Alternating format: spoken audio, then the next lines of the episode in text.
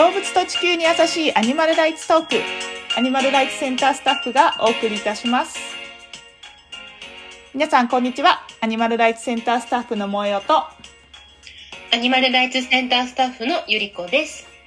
このアニマルライツトークではスタッフのトーク形式でアニマルライツ情報やウィーガン情報をお届けしています。今日は卵を産むニワトリのケージ飼育についてよくある意見や質問にお答えします。おいい企画ですねうん。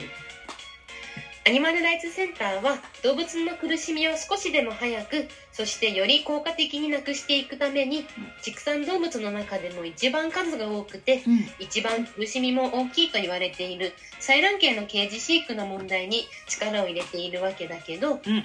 多くのサポーターさんだったりこのケージ飼育の実態を知った人はうん。卵を取り扱っている企業にケージの卵があまりにも残酷だからケージフリーの卵に切り替えてほしいという声をたくさん届けてくれているよね。うん、本当にあの多くのサポーターさんが、まあ、スーパーにた平飼いをもっと置いてほしい種類増やしてほしいだったりとか、まあえっとうん。食品メーカーとかカフェとかレストランとかホテルとか、うん。そういうところにお客様の声であのケージの卵から平飼いとかケージフリー放牧のものに切り替えてほしいってもうたくさんみんな声を届けてくださって、みんなありがとうんう。うんうん、ありがとう。でも、企業から返ってくる返事だったり、あるいはケージの卵を販売している企業のサイトには、ケージフリーの卵、平飼いや放牧の卵より、ケージの方がいいんだよ。その方が卵も鶏も安全なんだ。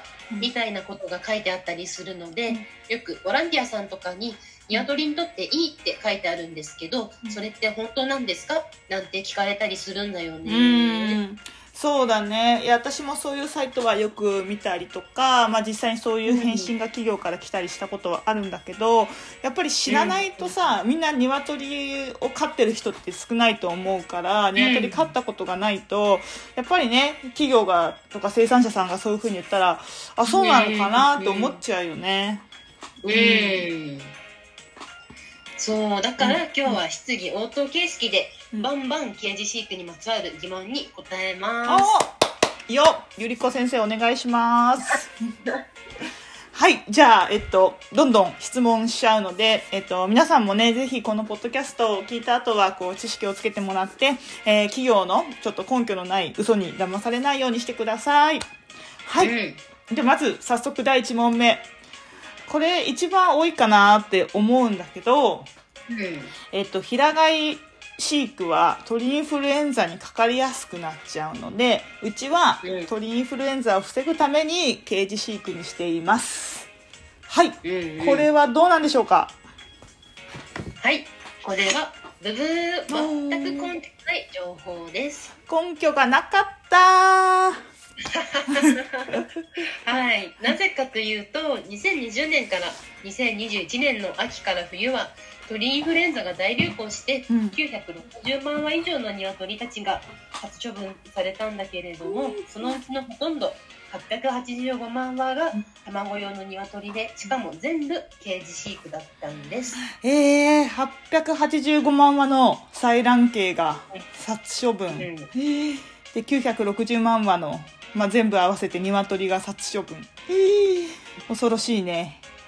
かわいそう。であと残りの鶏は全部肉用の鶏だったから、うん。採卵系で平飼いとか放牧で飼育している養鶏場からは一件も鳥インフルエンザが発生しませんでしたお皆さん聞きましたか ?2020 年から21年のシーズンは、一件も出てないんですよ。平飼い放牧。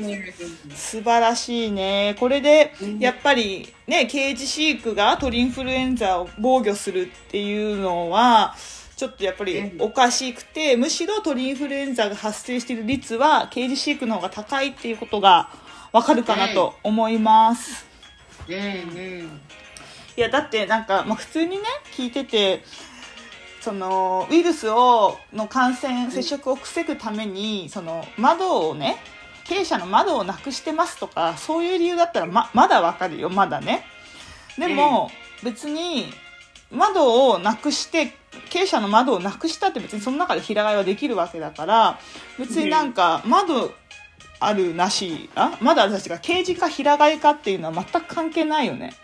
うん。うん、でしかもその中でさケージに閉じ込めればケージの中に鶏を閉じ込めればウイルスから身を守れるっていうちょっと理論がやっぱよくわからないし、まあ、結局そういう根拠も何もないのに数字も出てないし。うんどっからそんなねケージに入れると鳥インフルエンザから予防できるっていうのは一体どっから出てきたんだろうってすごい不思議。うんね結局根拠がないから不思議なう話ん誰が言い出したんだろうなって感じなんだけど。うん。でしかも今言ったようにね、まあ、窓をなくすなくして鳥インフルエンザを防ぐようにしてますっていうのはなんとなくまだ想像つくからなんかわかるんだけど、うん。んでも結局のところこれもあの窓のないウィンドレス傾斜にした方が、えっとうん。実はこれあの鳥インフルエンザが防げるっていうのはこれも全く根拠がないっていうのが分かってます。うんうんううんん、で実際今ゆり子ちゃんが言ってくれた2020年から21年の秋から冬でいうとなんと72%がウィンドレス傾斜窓のない傾斜。で、えっとねね6%はセミウィンドレスって、まあ、ちょっと窓が開け閉めできるぐらいだけど、まあ、ほとんどないような状態、うん、そっから来てるから合わせると78%が、まあ、ウィンドレスかセミウィンドレスの傾斜ってことになるから窓をなくすことで鳥インフルエンザが防げるっていうそれもやっぱりおかしいっていうのが数字を見ればわかるんだよね。うん。いやーウィンドレスの意味ないじゃん何も。そうだからケージもウィンドレスも何も意味ない。うんうんいいことない。いいことないね。まあうん。人間に例えればわかると思うけど、ん。どんな人がインフルエンザとか病気にかからないかといえばやっぱり健康で免疫力が高い人だようん、ね、そうだね。うん。で家の中しかもめちゃくちゃ狭い窓も何もない部屋で一年中太陽の光も浴びずにほとんど身動きしないで過ごしている人がとても健康だとは思えないし、うん、やばいでしょ、それは。うんそうそうだけど聞く限りむしろそういう人の方が病気にかかりやすいよね、うん、なんかもうイメージとしてはそんな狭い部屋に閉じこもって窓もないうん。太陽も浴びれないってもうなんかすごいひょろひょろのねなんか青ざめた人を想像しちゃうな。うんうん。うん。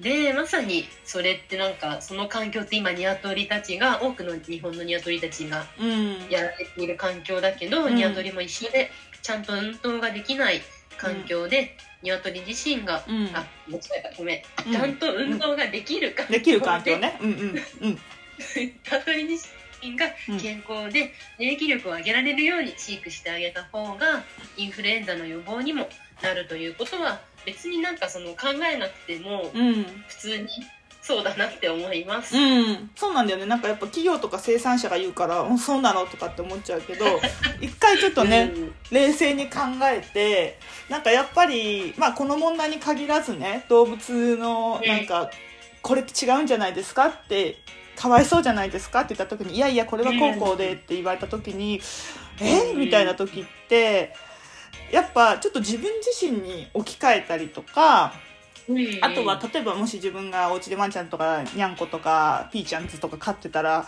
そういう子たちにこう例えると分かりやすいかなって思うんだけど、うん。うんうん。うん、その難しく考えないでね。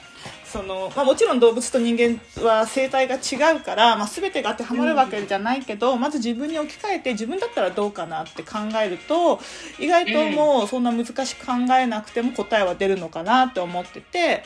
でやっぱり自分だったら太陽の光浴びれないって言ったらやっぱ不健康だよなとか運動できないって言ったらやっぱ病気になるよなとか苦しいよな辛いよなとかうん、自分のワンちゃんとかニャンちゃんがそういう環境だったらどうかなってひどいよな出してあげたいよなとかってやっぱりそう思うわけだからまずはやっぱりそういう自分とか身近な人とか、まあ、自分の身近な動物とかに一旦こうね例えてあの想像してみるっていうのもすごく大事かなっていうふうに思います。ねえ、人間が耐えられないことがうん。動物なら耐えられるっていうのは本当にもう都合がいい妄想に過ぎないので、うん。まずは自分に置き換えてみて自分だったら嫌だなってことは動物も嫌だって思ってることだからそれは応援しない方が確実にいいです、うん。イエスはい。でやっぱり、うんケージ飼育っていうのはすごい密なので、うん。まあ平飼いでも密なところはあるにはあるけどあまあね。はうん。ほぼ100%密だから、そこに免疫力の低いニワトリが集中して飼われているってことは感染しやすいし、うん。感染したらすぐに広がりやすいっていうのがうん。コロナ禍で密を避けろってひたすら人間には言っていたのに、うん。動物に対して超超密飼いしているのはおかしいんじゃないかなっていう視点もあると思いま いやす。本当だよね。あれだけ3密避けろ3密避けろって言っといてえおいみたいななんか動物は超この超超過密のこのケージ飼育安全なんです。みたいななんかえよくわかんない。ねえ、う んこれも、ね、人間はだみたいなそういうのがあるようね。ん。そうなんかねもうちょっと動物のことも考えてよ。政府の人とか行政、ううん、とか。うん。うんあちょっとこここれ以上いくとちょっと愚痴になっちゃいそうなんでじゃあ次の質問いきます。はい。はい。はい。えー、第2問。ケージ飼育にしているのはその方が鶏の健康状態をチェックしやすいんです。はい。これはどうでしょう？はい。これもブブー。根拠のない情報です。根拠のない情報でしたはい、あの、鶏がケージの中に敷き詰まってて、しかもほとんど動けない状態なのに、健康状態を観察するっていうのは、ちょっとなんかこれ無理な話だと思います。まあ確かに動かないわけだからねうん、うん、平飼いとか放牧のように、うん。動いていれば動きがおかしいなとか、うん。あんまり動かない子がいて元気なさそうだなっていうのはもう本当にすぐ見ればわかることだけど、うん。だとそもそもそれが全くわからないですね。うん。そもそも動いて動けない。そうだよね、うん、羽も広げられないしね、うん、そう、うん。でバタリーケージの養鶏場は従業員が1人で1万とか10万の数の鶏を管理しているので、うん。でもじゃないけど生きた鶏を今日元気かなとかじっくり観察する時間なんていうのはないです。うん。なるほど。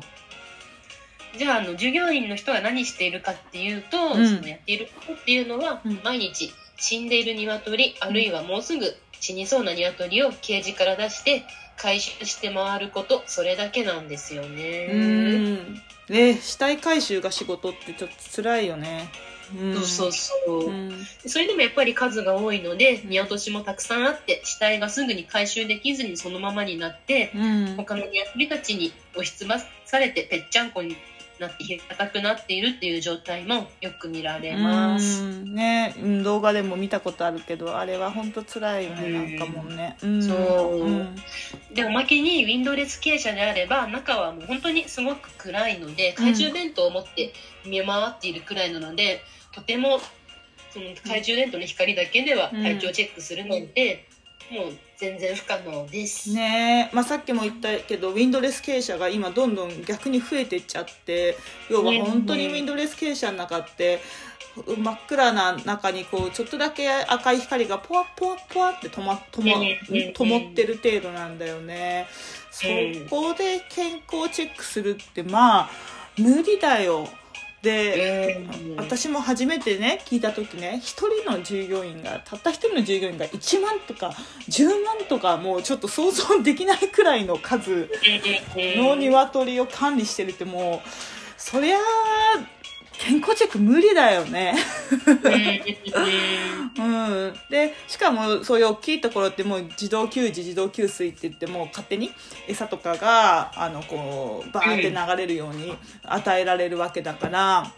結局本当従業員の人のメインの仕事っていうのは死体を刑事が出して回収っていうなんかそれだけにがもうほとんど、うん。うん。って聞くとやりがいもないよなって思うんだよね。働いてる人もやっぱり、うん、辛いんじゃないかなって、まあ、実際辛いって話も聞くし、うん。でね動物の死体って普通に怖いから、うん。それを毎日見つけて手で取り出すって。うん。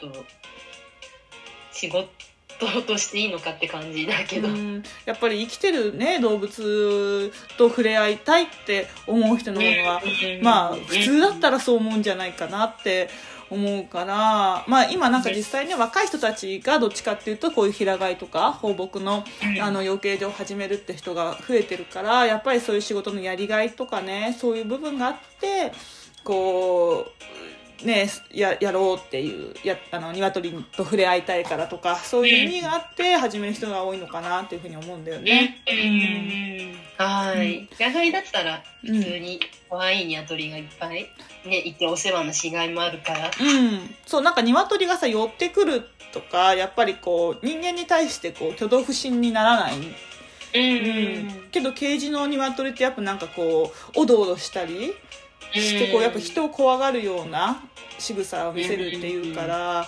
やっぱりこう性格とかもね変わってくるんだろうなっていうふうに思います。うん、やばいちょっと今日長くなっちゃって実はまだまだたくさんゆりこ先生に聞きたい話があったんだけどこのシリーズはせっかくなのでちょっともう1回に分けてまた次回ちょっと他の、えー、とケージにまつわる疑問にゆりこちゃんに答えてもらおうと思います。